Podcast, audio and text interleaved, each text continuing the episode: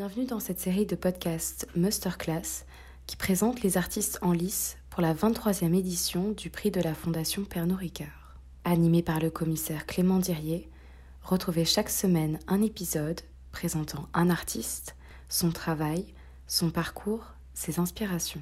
Cette semaine, c'est le tour de Benoît Pierron. Benoît Pierron crée des moments, des installations et des objets. Il s'intéresse à la sensualité des plantes, aux frontières du corps et à la temporalité des salles d'attente. Il pratique le patchwork, le jardinage existentiel et dessine des papiers peints. Ayant toujours vécu avec une maladie de compagnie, l'univers hospitalier est son écosystème. Voici pour la présentation. Nous vous souhaitons une très bonne écoute. Première image, comme à chaque fois, c'est un autoportrait ou une image un peu euh, euh, de, de, l'artiste. Donc ici, c'est Benoît dans son atelier à la Cité des Arts, hein, euh, sans doute l'année dernière, entre un certain nombre d'œuvres dont on va reparler plus tard. Et la première œuvre, image avec laquelle je voudrais commencer cette rencontre, c'est ton CV, ton curriculum vitae, comme on dit, parce que il est une manière, donc c'est presque une œuvre d'une certaine manière, il est, il est une, une manière pour toi de, de dire euh, que euh, ton parcours est fait à la fois d'exposition en tant qu'artiste et, euh, et de, de, de, séjour à l'hôpital ou en tout cas de maladie en tant qu'être humain. Et que j'aime bien cette expression où tu dis que la maladie est comme une maladie de compagnie en fait. C'est quelque chose qui t'a accompagné durant, durant ton parcours. Tu peux nous dire un petit peu voilà, qu'est-ce que, pourquoi c'est important de faire un CV de cette manière-là, euh, étant donné ton, ton parcours? Oui, pour moi, euh, c'était intéressant de, de, mettre, de mettre à nu en fait l'intériorité de mon corps, les pathologies, et en même temps que les expositions. C'est-à-dire que quand je suis invité dans un centre d'art, c'était Eric Degoutte, le directeur des tanneries, qui m'avait dit ça, que j'étais plutôt pensionnaire en fait euh, des centres d'art. Et, je crois que c'est assez vrai parce qu'il y a une similitude euh, pour moi entre le White Cube euh, de l'atelier, le White Cube des galeries et puis celui des chambres d'hôpital. pour préciser un petit peu, ou juste pour, pour, le dire à voix haute, j'ai tendance à toujours préciser mes pathologies de manière très claire. Parce que quand on est à l'hôpital, en fait, l'intériorité devient une zone publique et tout d'un coup, le fait moi-même de les énoncer est aussi une manière de me le réapproprier, euh, ce, corps. Et c'est pour ça que je parle de maladie de compagnie. J'ai toujours vécu avec une maladie de compagnie. Je suis né avec une méningite, à la suite de laquelle j'ai été hémiplégique. Euh, ensuite, à 3 ans, j'ai eu une leucémie. C'était au moment de l'affaire du sang contaminé. Donc tout d'un coup, mon corps a rejoint un corps qui est un petit peu plus politique, euh, parce qu'on a été très peu à survivre dans le service. Et il a fallu, il a fallu quelques temps quand même euh, pour que je me rende compte que mon travail euh, consistait surtout à donner une plasticité à cette maladie. il a fallu que je revive une seconde fois en fait un passage à l'hôpital. Il y a trois ans, j'ai eu un cancer du rein qui a fait éclore une myopathie. Donc finalement, plutôt que de juste de me laisser détruire par la maladie, j'ai décidé de m'en servir comme d'une comme d'une énergie, comme un compost à chaud, quoi. Métaphore végétale, on, va on va reparler de cette importance de la de la botanique et des, des, végétaux. Et dans cette ligne de CV, il y a une ligne qui est celle de la résidence de la Fondation d'entreprise Hermès en 2011, euh, qui est la manière dont j'ai rencontré ton travail en fait. Alors, euh, ce qui est très amusant, c'est que euh, à, cette, euh, à ce moment-là, j'écrivais des textes pour euh, les artistes de la, des résidences de la fondation, fondation d'entreprise Hermès. Et quand j'ai, donc c'était en 2011, et quand j'ai revu Benoît, euh, vraiment, rencontré vraiment Benoît en 2021. J'étais persuadé d'avoir écrit un texte sur lui en 2011, ce qui n'était jamais arrivé en fait, mais c'était donc une première rencontre qui finalement n'avait pas eu lieu. Mais dans le cadre de, des fondations d'entreprise Hermès, tu avais euh, euh, créé ce lit euh, dont on va parler maintenant et qui est exposé aussi depuis hier au, au, magasin Généraux. Je crois que c'est ça le, nom de ce lieu à Pantin où la fondation mhm. d'entreprise Hermès montre des, des, œuvres des, des, artistes qui ont été en résidence à, dans leur manufacture et dans leur, dans leur maison. Et ce qui est intéressant avec ce lit, c'est qu'en fait, le montrer en 2021, c'est aussi faire retour un petit peu sur ton parcours d'artiste en fait et, la, prise de conscience ou la mise à jour de ce que tu énonçais dans ton CV sur ce rapport entre le Y-Cube et l'espace de l'hôpital. Oui, je crois que, enfin, pour moi, c'était très chouette de pouvoir ressortir euh, cette pièce des caisses et tout d'un coup de la lire au prisme de, mon travail actuel, euh, qui est plus sur euh, donner une plasticité à la maladie et aussi toute la profondeur du temps, celui des salles d'attente, le temps à l'hôpital et le format paysage, enfin la vie au format paysage quand on est alité. Et, mais à, l'époque, en fait, il y a dix ans où j'ai fait ce lit, pour moi, il n'était même pas question de voyage immobile. C'était simplement, euh, c'était simplement quelque chose par rapport au cycle, un espace cosmogonique euh, où on pouvait. Euh, c'était aussi une rencontre, quand, une rencontre avec tous les artisans, avec les graphistes, les coloristes, aussi ceux qui fournissent les consommables dans, dans l'usine. Moi, j'avais, un bungalow au sein de la manufacture. Et la première chose que j'avais demandé, c'était une machine à café et euh, des capsules de café, ce qui fait que c'était devenu le lieu de pause. Je crois que mon atelier préféré, il aurait la forme d'une salle d'attente. Euh, et il est question aussi beaucoup de, de cycles, hein, parce que c'est un lit, donc c'est un lit euh, dans lequel on peut naître, on peut faire l'amour ou on peut mourir. Et, ça rejoint aussi des thèmes qui m'intéressent maintenant, qui sont plus finalement le corps qui est désexualisé à l'hôpital. du coup, qu'est-ce que ce serait qu'une sexualité hospitalière? Donc je trouvais ça intéressant. Je le, je le referais plus du tout de la même manière, mais. En même temps, dans cette œuvre-là, euh, il y a beaucoup de couleurs en fait, et donc c'est aussi une œuvre qui annonce. Euh, c'était déjà ton goût à l'époque pour euh, le patchwork, les papiers peints, la chemise que tu portes aujourd'hui aussi avec ce genre de motifs. Donc il y a aussi une, comme une ambiguïté ou une contradiction peut-être qui n'était pas forcément verbalisée à l'époque, mais entre cet univers-là et puis quelque chose de on pourrait dire de très joyeux si on, lit très vite, mais aussi de très saturé. Euh. Ouais, au niveau des couleurs, c'est vrai que c'est très saturé. J'ai aussi mes baskets, en fait, j'ai des sneakers qui sont des mêmes couleurs que mes patchwork. Exactement. Donc je crois qu'on commence avec la numéro 9. Euh, c'est une œuvre qui s'appelle Le Dictionnaire, dans laquelle tu, euh, entre guillemets, retrouves ton libre arbitre par rapport aux mots qui composent la société, en fait. Oui, j'aime beaucoup le rapport au livre bah aussi parce que c'est une pratique qu'on peut avoir quand on est quand on peut rien faire d'autre et ça c'est une pièce que je fais quand euh, je suis obligé d'être euh, allongé donc je me suis acheté un petit pupitre en hêtre. Euh, je trouvais que c'était parfait parce que j'avais l'impression d'être un moine. Et j'ai testé plein de types de Tipex avant de trouver celui qui avait qui était suffisamment cicatif pour pouvoir tourner les pages assez rapidement pour pas pas m'embêter. Et en fait il s'agit simplement d'enlever les mots qui, qui ne me plaisent pas pour des raisons totalement arbitraires comme ça peut être euh, des raisons phonétiques ou ça peut être euh, au niveau du sens, mais juste retrouver une langue qui soit. Donc c'est un travail à très. Enfin là, je suis pas très loin. Hein. C'est fait dans l'ordre euh, alphabétique? Oui. Oui. je pense que c'est le travail d'une vie, mais c'est plutôt ma temporalité au niveau de mes pièces en fait. Quand il y a une exposition, c'est juste se, se brancher sur un continuum et du coup ça donne des formes parce que la question du temps, comme tu l'as évoqué déjà, elle est très importante, évidemment. Le, le temps de la maladie, le temps de l'attente, le temps de la gestation des œuvres d'art, le temps de l'exposition. Et donc, euh, c'est presque, encore une fois, quelque chose qui te tient compagnie, en fait, euh, ce dictionnaire que tu peux euh, apporter avec toi, dans, amener, apporter avec toi aussi dans tous les contextes de mmh. résidence, d'atelier. Ben, c'est la première pièce, par exemple, que j'ai amenée à la Cité internationale des arts l'année passée. Et j'ai commencé juste à mettre ça sur le bureau, et, parce que c'est une c'est très simple comme dispositif et c'est une activité qui n'a ni début ni fin. Euh, c'est dans la négation de ce type de binarité qui, sont aussi des enjeux liés à la maladie. Euh, nier la naissance ou la mort. Enfin, quand on, enfin moi j'ai plutôt l'impression, euh, plus je vieillis, plus je m'éloigne de la mort. Donc c'est un petit peu des, des choses qui sont un peu à l'envers. Donc sans transition, euh, mais peut-être avec une transition avec ce, on a parlé tout à l'heure avec, euh, avec Eva, euh, cette œuvre qui s'appelle Valden, qui était montrée aux tanneries, si je me trompe pas, mais pas cette fois-ci la cabine, elle est ou la cabane, elle n'est pas construite, elle est à l'état de, de liste ou en tout cas d'attente de, cette construction. Ouais, elle est, elle est alitée. Elle est au format paysage, c'est-à-dire que c'est, j'ai juste fourni dans Walden, d'Henri David Thoreau, il y a une liste qui est fournie de tous les composants nécessaires pour fabriquer sa maison.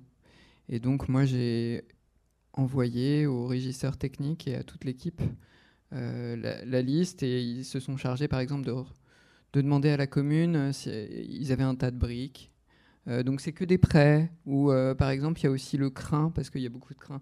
Alors après c'est une traduction dans la réalité donc normalement je crois que c'est plusieurs sacs de crin pour faire un enduit il y avait une des personnes de la conservation préventive là-bas qui faisait du poney et qui du coup a coupé la queue des poneys. C'est ce type de choses qui m'amuse pour les moments que ça crée aussi avec les équipes.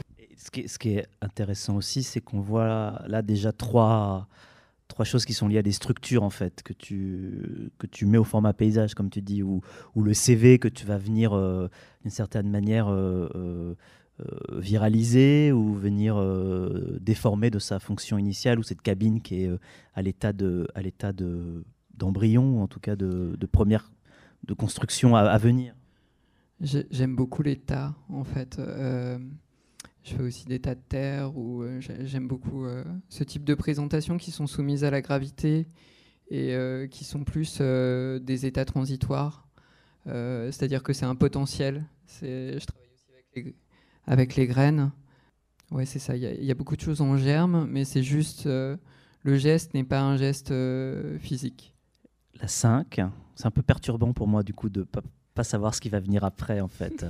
Euh, parce que du coup, je peux pas faire de transition. et donc, quand on est critique d'art ou historien de l'art, on aime bien faire des transitions, donc c'est donc c'est intéressant. On parlait des germes, justement. là, on, on, rentre dans peut-être l'une des, des, des, dimensions principal de ton travail en ce moment, c'est-à-dire euh, euh, ce rapport aux, plantes ou à la botanique ou euh, à la croissance ou, en, rapport avec quelque chose de plus politique en tout cas ou de plus maladif. Et ça permet aussi d'évoquer ici une figure qui est celle de Derek Jarman, qui est une figure pas, pas, de référente, mais pas un modèle, mais qui est une figure sans doute qui t'accompagne. Enfin voilà, encore cette notion d'accompagnement.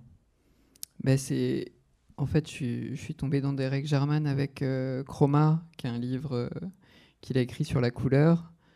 Euh, en fait, pour contextualiser cette pièce, ça fait partie de la même exposition que la précédente, que Walden.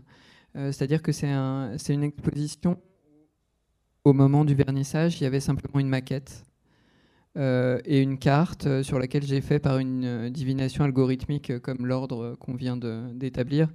L'expo s'appelait Random. Et je suis tombé dans le minagérage. Et, et petit à petit, j'ai commencé à, faire tout un tas de pièces et à, voilà, enfin, à étendre les pièces tout autour du lit. Et ici, j'arrive pas très bien à savoir comment est-ce que je suis tombé sur Derek Jarman. Je sais que c'est simplement par rapport à ce livre sur où en fait euh, dans Chroma, euh, il y a des allers-retours entre euh, l'hôpital et puis son jardin. Ça m'a beaucoup touché. Et peu de temps après, en fait, je ne le savais pas à ce moment-là, mais, mais j'avais un cancer qui était assez, qui était assez avancé. J'ai été opéré peu de temps après. Mais du coup, ça m'habitait déjà. Et en fait, j'avais travaillé sur Prospect Cottage, qui est le dernier jardin, la dernière pièce quelque part de Derek Jarman, qui est un vidéaste euh, queer, qui au moment euh, de l'annonce de sa séropositivité euh, a acheté une cabane de pêcheurs dans le Kent. qui est peinte au goudron. La plage, c'est des galets, c'est balayé par les vents, c'est un endroit où c'est vraiment peu, peu accueillant. Les, les, les, Anglais pensaient que les Allemands allaient arriver par là, du coup ils avaient jonché la plage de fils de fer barbelés. Et derrière, il y a une euh, centrale nucléaire. Donc il trouvait que c'était un support de désolation parfait pour ses allers-retours entre euh, l'hôpital. Et à la, fin de, sa vie, il a perdu la, il, il commençait à perdre la, la vue. Et c'est là où il a commencé à écrire ce livre sur finalement une approche euh, mémorielle de la couleur au fond de ce petit pilulier. J'ai essayé de traduire ce livre où il parlait de chaque couleur. Et à l'intérieur, en fait, il y a des petites gélules euh, et dans ces gélules, il y a euh, une graine à chaque fois de chaque plante emblématique euh, du jardin de Dungeness, et c'était dans cette idée de dispersion. Voilà, tout d'un coup, de pouvoir planter cette, cette gélule, c'est une technique de guérilla gardening anglaise, et que tout d'un coup, il y a un petit Dungeness qui, qui apparaît à un autre endroit. Et là, elle est montrée comme une œuvre, en fait, mais c'est aussi un, entre guillemets un dispositif quand on va dans ton atelier où tu invites la personne qui vient faire une studio visite, comme on dit, à, choisir l'une des, l'une des, l'une des graines, donc choisir l'une des couleurs, donc choisir l'un des, l'une des cases, l'un des jours. Donc c'est aussi un dispositif comme ça de rencontre, en tout cas de dissémination, encore une fois. Donc cette idée de la, de la maladie ou du virus, à la fois comme quelque chose qui peut être à la fois positif et quelque chose de, enfin, négatif et positif. Oui, c'est l'idée, euh, effectivement, c'est l'idée d'utiliser euh, les gens comme des agents pathogènes et euh, de plus que de donner une plasticité à, la maladie dans une représentation, c'est plus l'idée de calquer sa manière de croître. Et c'est vrai que le, temps des salles d'attente, le temps de l'hôpital, pour moi c'est assez proche du temps végétal. Et j'aime bien quand les gens viennent dans l'atelier, effectivement, en fait chaque petite je sais pas si on dit clayette, chaque petite tirette est bloquée parce que euh, je, la montre souvent, je l'accroche souvent dans, des espaces d'expo. Mais par contre, c'est possible d'ouvrir complètement la boîte et du coup, ça fait un truc un peu à la Ferrero Rocher où les gens peuvent choisir soit en fonction de la couleur, soit en fonction du jour, euh, soit en fonction de l'heure. Voilà. Et je crois qu'en ce moment, maintenant, il n'y a plus de jeudi midi. Tu le en fait, ça a vocation à être vide un jour ou? Euh, Ça se vide progressivement. Après, c'est quelque chose que je, je, fais aussi sous la forme d'ateliers participatifs où euh, finalement on se met à plein à en faire et euh, c'est distribué gratuitement dans les expositions. Enfin, ça fait partie du budget de prod. Mais c'est un moment qui est très chouette parce qu'on peut aussi discuter pendant ce temps-là. C'est un temps d'herborisation aussi d'une pratique. J'en ai fait un au Crédac dans le cadre de l'exposition d'Eric Jarman et où on l'a rejoué, mais du coup c'était d'autres espèces parce que j'ai à chaque fois j'arborise de nouveau euh, les livres. Tu as été à, à Dungeness ou c'est encore une fiction pour toi? Non, c'est totalement une fiction, c'est un voyage immobile. Euh, il est question euh, que j'y aille parce qu'en ce moment je suis en train de faire un workshop au Beaux-Arts de Paris avec les étudiants et les étudiantes et la, la, fin du workshop, qui est un workshop plus ou moins sur la maladie, on va y aller. Donc c'est un, travail d'herborisation par les livres en fait, c'est-à-dire par les, les, plantes que tu vas voir dans les photographies qui sont reproduites du jardin ou... et, et, aussi les textes, un petit peu des deux les films aussi, The Garden. Voilà. Au départ, j'avais pas du tout la main verte en fait. C'est venu avec, euh, c'est venu avec le cancer. Alors, je crois qu'après c'est la numéro 2 où justement voilà on, on voit un atelier. Donc euh, ça c'est l'atelier au, l'exposition la plus récente au Centre d'art contemporain dans SNI. Avec c'était quoi le contenu de ces parce qu'à chaque fois ça change en fait et tu les appelles les sites bombes aussi. Il y a quand même cette idée d'un, d'une effectivité encore. Oui, il y a cette idée un peu d'agent pathogène, effectivement. Bah parce qu'il y a aussi tout un travail qui est par rapport au validisme, et au validisme en l'occurrence euh, aussi dans l'art contemporain, parce que faire une place à la maladie, bon, à l'hôpital, elle, elle, en a pas, elle est combattue, justement, euh, parce qu'il y a, enfin, quand on est à l'hôpital, il y a trois, trois personnes, il y a les soignants, les soignés, et puis il y a la maladie, et euh, moi je trouve que en prendre soin, c'est assez, c'est, ce serait plus salutaire pour pouvoir s'en sortir, et je me suis perdu.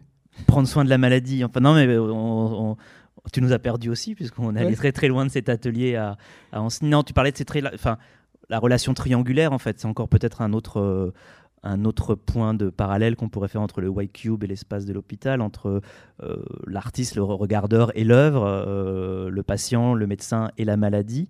Et en fait, on, parlait là de ces ateliers avec ces petites gélules, donc qui sont le fait que ce soit des gélules et pas non plus complètement évidemment euh, euh, anodin. Euh, ça ressemble à des médicaments en fait, mais c'est en même temps des médicaments qui vont donner, qui vont laisser croître autre chose. dans le cas d'Eric German, c'est un jardin un peu un peu pas toxique mais un peu particulier parce qu'il cultivait des, des, plantes qui étaient des plantes pas forcément les plus belles ou pas forcément les plus les plus réputées et là dans, dans le cas comme comme comme celui-ci qu'est-ce que c'était en fait à Anceny alors à Onsny, en fait, j'avais été invité par Marine Classe à produire une pièce. C'était sur le vivant, euh, l'exposition.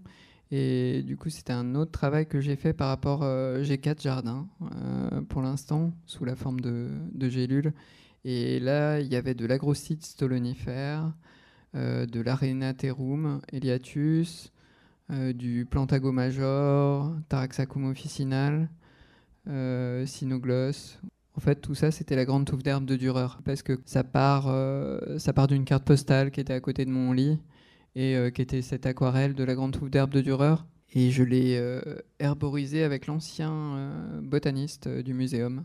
Et après, pendant deux ans, j'ai essayé de chercher les espèces. Ça, c'est un peu des voyages immobiles. C'est-à-dire qu'il y a certaines espèces qui sont compliquées à trouver. La grossite stolonifère, par exemple, elle est utilisée dans les pratiques de golf sportives et pour stabiliser les dévers, c'est-à-dire le bord des autoroutes par la DPU. Donc, en fait, c'est des manières pour moi de sortir de mon lit. La numéro 10, c'était euh, c'est la dernière image que j'ai ajoutée à ce, à ce PowerPoint, à cette présentation, parce que euh, c'était cette fascination que tu as pour les papiers peints et les, euh, et les, les, motifs et les rorschachs et euh, ces motifs qui se répètent, qui peuvent aussi tenir de l'hypnose, l'hypnose par les plantes, l'hypnose par la transe, l'hypnose par l'état de la maladie aussi, ou en tout cas un oubli de soi, avec ici un titre qui s'appelait Jungle à la française, qui permettait encore une fois de, de rapprocher euh, la botanique et, euh, et la, la, construction d'un paysage aussi mental. Hein. Euh, et ça, c'est une œuvre qui date de 2012, donc on voit ces lignes en fait qui, qui courent dans ton travail. Oui, c'était juste après Hermès. J'étais en résidence à la Casa Velasquez, mais j'avais pas d'atelier à Madrid, donc en fait j'étais à Grenade, Cordoue, Séville et Barcelone. Et finalement, je me suis plus posé à Barcelone où je travaillais. J'allais beaucoup à la faculté de médecine, curieusement. Euh, où je redessinais des motifs. Alors ça peut être des motifs euh, du positionnement des mains euh, dans certains gestes, en particulier aussi certains gestes gynécologiques et toutes les manières d'appréhender l'ergonomie du corps et le paysage intérieur. Et puis bah, c'était à Barcelone, il y a les modernistes. Et il y a beaucoup de végétal, mais j'essayais de le rendre un petit peu plus vivant et en même temps un peu plus instable aussi dans une idée de sexualité, parce qu'il y a tous les muscles euh, des sphincters ou autres. La numéro 4, dont on a déjà parlé, c'est ça la magie, mais qui peuvent me permettre aussi de parler d'une chose qui m'a assez fasciné, c'est que tu dois travailler avec des plantes, avec des graines. Tu disais tout à l'heure qu'ils ne sont pas forcément tout le temps euh, disponibles.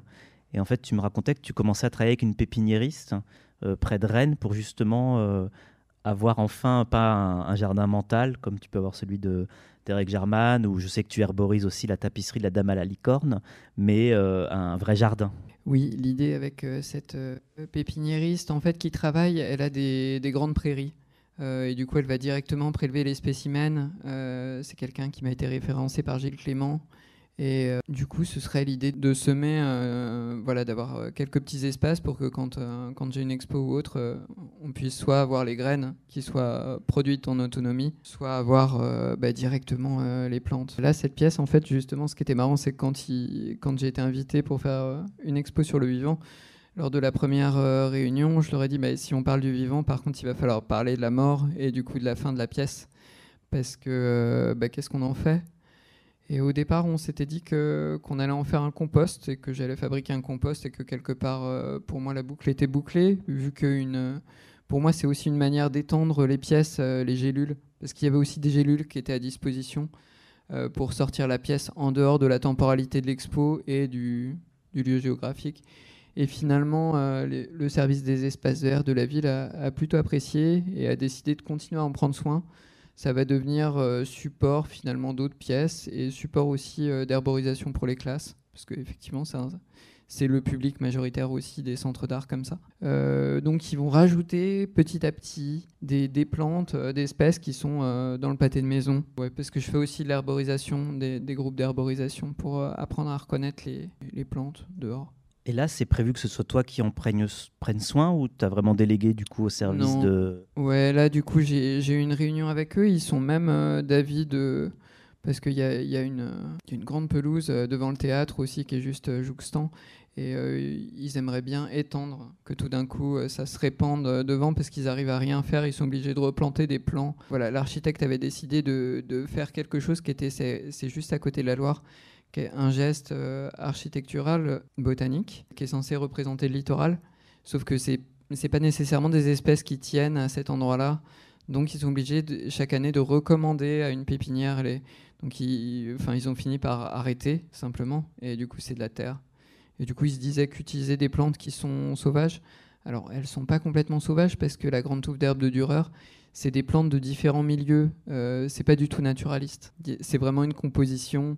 Euh, dans certains cas, il a coupé certaines tiges pour que ça rentre dedans. Il y a des plantes de milieux humides, des plantes de milieux secs. Fantaisie en fait dans le tableau de Durer, c'était purement esthétique, j'imagine, la manière dont il avait choisi les plantes. Ouais, c'est une chimère, euh, c'est une belle chimère et c'est pour ça aussi que j'aime bien euh, ce tableau. Et ça, moi j'en ai vu une euh, que, sur laquelle tu étais en train de travailler à la Cité des Arts, en fait, qui était dans, plutôt dans un, dans un bac, si je me souviens bien, juste devant ton atelier. Donc il y a l'idée de faire plusieurs fois la grande touffe d'herbe ou de dimensions différentes, etc.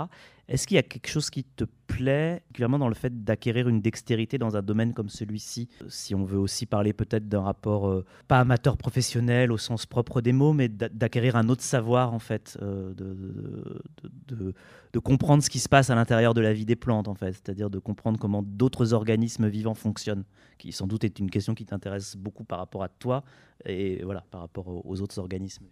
Bah, effectivement, ça me permet, euh, en fait, ça me permet de, jouer au docteur quelque part, parce que mon corps est, regardé par la médecine de manière assez euh, suspicieuse, dubitative, et quelque part euh, prendre soin des plantes. Quand, quand, je donne une gélule à quelqu'un, c'est une responsabilité que je lui confie quelque part, mais c'est aussi une responsabilité. Il y a toujours des maladies cryptogamiques, des trucs, et comprendre le processus interne m'intéresse beaucoup y compris dans la grande touffe d'herbe. Ce qui est beau aussi, c'est qu'il représente l'incarnat de la terre avec euh, les racines. Donc il y a vraiment cette idée de, comprendre l'intégralité d'un corps. La numéro 1, qui est là, est tout simplement des, euh, qui sont des vues d'atelier avec différentes choses. Euh, Peut-être tu peux nous proposer un petit peu une topographie de ces objets, en fait, euh, où on voit des choses qui ont l'air de, pouvoir. Moi, je suis assez nul en botanique, etc. Mais il y a quelque chose qui est dans un liquide, en fait. Il y a euh, cette poupée qu'on voit euh, sur l'image du bas. Oui, alors il y a beaucoup de choses. Je peux peut-être vous faire un petit tour opérateur. Sur votre gauche, il y a un autocollant anarchiste Holcops Bastard. À côté, juste à droite, je fais collection de fourgons de CRS en miniature. Juste après, c'est un épi de maïs moulé en plâtre avec du goudron et euh, dans un verre simulant un spritz. C'était un reste d'une autre pièce. Derrière, il y a des savons en forme d'épi de maïs que j'avais fait pour, un ami à Auricio qui prend des douches au, bout du red bar. Euh, il y a un biface euh, en savon. Il y a aussi un, truc pour faire des bulles de savon. En haut sur la droite, vous avez, oui, je fais collection en fait euh, de, mini fourgons de CRS, mais aussi de savons. Donc j'ai des savons d'un petit peu partout parce que cette idée d'érosion corporelle et en même temps euh, la fabrication du savon m'intéresse parce que on utilise euh, deux choses. On utilise la soude caustique qui a la capacité de dissoudre les corps, et puis en même temps l'huile qui a la capacité de les nourrir. Et c'est par une par un procédé irréversible chimique, la trace où les deux courbes de température se rejoignent et tout d'un coup ça crée le savon. Francis Ponge en a fait un truc euh, vraiment super. Il y a aussi un œuf rebondissant, ça c'est pour euh, faire des petites surprises euh, à mes visiteurs d'atelier. Il y a un coucou, ça c'est un appôt pour les coucous. ça c'est quelque chose que je voulais activer lors d'une performance où toutes les 15 minutes, c'était lors, hmm, d'une garden party euh, chez des collectionneurs et je voulais toutes les 15 minutes faire le coucou suisse en sortant du balcon. Mais en fait, il n'y avait pas de balcon. Donc euh, voilà, c'était très chasse, mais c'était raté. Euh, après, il y, y, a un petit contenant qui a une, un truc huichol. J'aime beaucoup les Indiens huichol. Il y a aussi un petit peu de un truc de lavande, une sorte de tissage avec des grains de lavande. Et j'ai appris par Bettina Sanson il n'y a pas très longtemps qu'il fallait presser pour activer la chose. Un petit peu comme des cartouches, dans mon atelier, il y a aussi des, bobines de fil vides. Euh, et puis il y a des petites poupées comme ça qu'on peut mettre sous, les oreillers euh, pour leur raconter euh, tous nos malheurs. Des pompons aussi, à un moment donné, je m'étais mis à faire des pompons. Il y a un épi de maïs assez incroyable.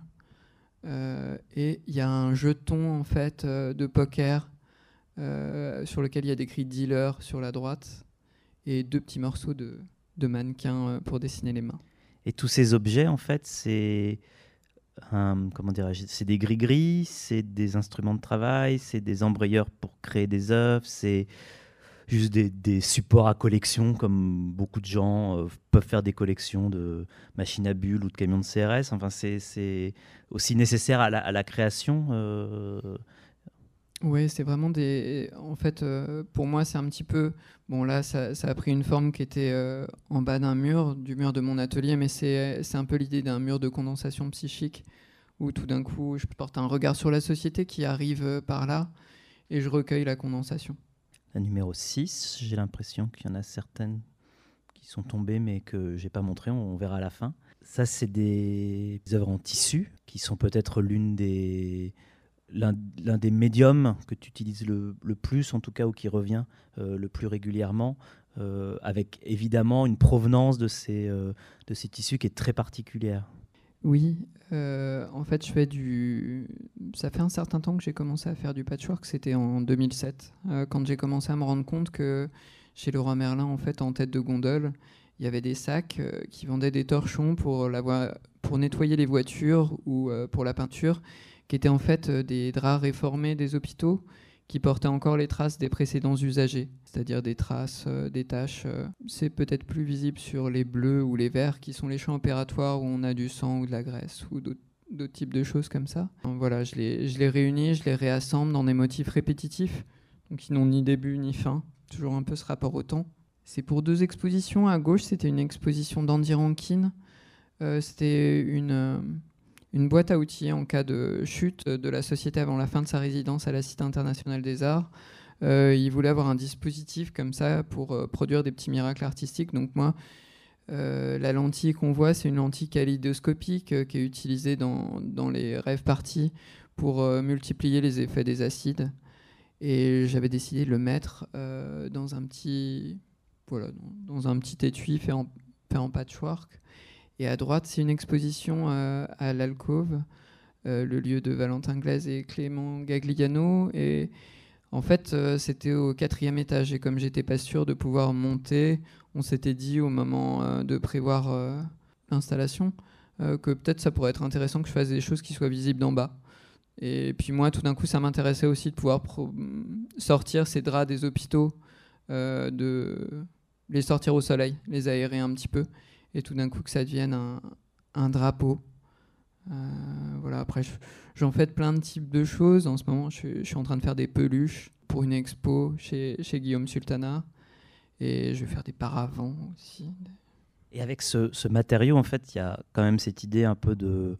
qui serait le concept attraction-répulsion, c'est-à-dire que on est à la fois attiré par ces patchwork avec ces couleurs assez pastel, euh, assez douces et en même temps quand on s'approche et qu'on connaît leur provenance, euh, qu'on voit les tâches en fait que, les, que le roi Merlin ou que les personnes qui les ont vendus à le roi Merlin ont essayé de faire disparaître en les lavant euh, beaucoup de fois, mais il y a certaines tâches qui restent. En fait, il y a certaines tâches qu'on ne peut pas qu'on ne peut pas effacer. Il y a peut-être aussi une métaphore un petit peu de de ce que ta pratique euh, ou tes œuvres demandent au spectateur, en fait. Cette, question de, comme tu disais tout à l'heure, de s'approprier sa maladie et, d'en faire une force, d'en faire un allié, plutôt que de, plutôt que de gémir ou plutôt que de mettre ça sous le tapis, en fait. Mais comment toi, euh, en tant que la personne qui crée ces œuvres, tu, négocies en fait cette chose que les, spectateurs peuvent avoir par rapport au CV ou par rapport à ces, à ces œuvres en fait? Comment ça rentre en ligne de compte de, du, travail en fait et de la, présentation des œuvres ben En fait, j'utilise des formes qui sont assez douces et euh, c'est dans l'idée de monstrer la maladie, c'est-à-dire de lui donner une apparence qui tout d'un coup, euh, j'utilise de la ouate ou je fais des choses, euh, des, petites peluches qu'on a envie de cajoler ou, des choses qui sont mignonnes. Et c'est aussi pour, permettre aux gens de regarder certaines réalités sans détourner le regard c'est plutôt des rapports, effectivement, c'est soft age. La 8, euh, qui un petit peu condense un certain nombre de choses qu'on a, pu, euh, qu'on a pu déjà dire, en fait, avec les gélules, le paysage, même cette question du, râteau, en fait, d'être un geste un peu d'usure aussi, dont tu parlais tout à l'heure par rapport au, savon, et en même temps la question qui se pose de, entre guillemets, faire des pièces domestiques, c'est-à-dire quelque chose qui vient incarner dans, une pièce euh, entre guillemets, alors pas forcément achetable ou vendable, c'est pas uniquement cette question-là, mais euh, qui soit pas de l'ordre de la grande touffe d'herbe, qu'il faut prévoir euh, quelques semaines avant que l'exposition ouvre, pour qu'elle ressemble à quelque chose quand l'exposition ouvre, mais voilà, des, pièces quelques mois, comme ça. Quelques mois, pardon. voire années. voire années. Ben, là, là c'est un travail euh, qui est un petit peu sur le temps du goutte à goutte. Euh, finalement, quand euh, la goutte dans la perfusion rejoint tout d'un coup le fleuve des heures, et c'est l'idée de libérer le temps de ces petites capsules qui sont des sabliers, avec des, des rochers de méditation qui sont en fait je crois que là, c'était de l'efferalgan ou, ou c'était peut-être un opiacé. Est-ce que tu conçois beaucoup de ces œuvres aussi comme des, comme des œuvres à, à, utiliser ou en tout cas dont toi tu aurais un usage en fait? Pas, pas forcément euh, le spectateur, c'est-à-dire pas forcément de faire des œuvres interactives ou participatives, mais en tout cas des œuvres qui euh, ont un usage, en tout cas pour toi, euh, et qui n'est pas qu'un usage, pour utiliser un mot un peu un peu évident, euh, thérapeutique, mais qui peut être un usage, euh, encore une fois, de, compagnie, justement. Oui, je pense que c'est vraiment une, proposition de philosophie de vie au quotidien. En fait, pour moi, il, s'agit de donner un sens à la, survivance, en fait, au fait de ne pas avoir été contaminé euh, par le VIH-Sida. Et finalement, qu'est-ce qu'on en fait? Plus que la maladie, en fait, je parle de cette survivance. Donner un sens pour pas être... parce que finalement, quand on est survivant, le problème, c'est qu'on est toujours écrasé par la culpabilité. Et du coup, ben, j'ai pas trop le choix en fait. Il faut que j'en fasse quelque chose. Donc c'est pour ça que je réunis toutes ces voix anonymes aussi dans les patchwork. Tous ces corps, euh, peut-être certains sont morts, j'en sais rien.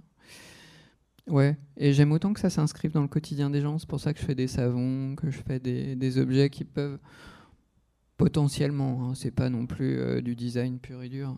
Je regarde, euh, il me semble qu'il y a une seule image qu'on a que j'ai que j'ai raté, que que j'ai pas vu, c'est celle-ci, euh, qui est justement, on parlait de survivance à l'instant en fait, qui est presque une, métaphore de ça, puisque c'est une chose dont tu as parlé, ces séances d'herborisation euh, euh, de la flore ici interstitielle du cimetière du Père Lachaise. Il y a aussi cette volonté de, de tu disais tout à l'heure, de rendre visibles des choses qu'on cache d'habitude ou qui sont pas forcément vues. et, là, c'est une image qui est très parlante de ça.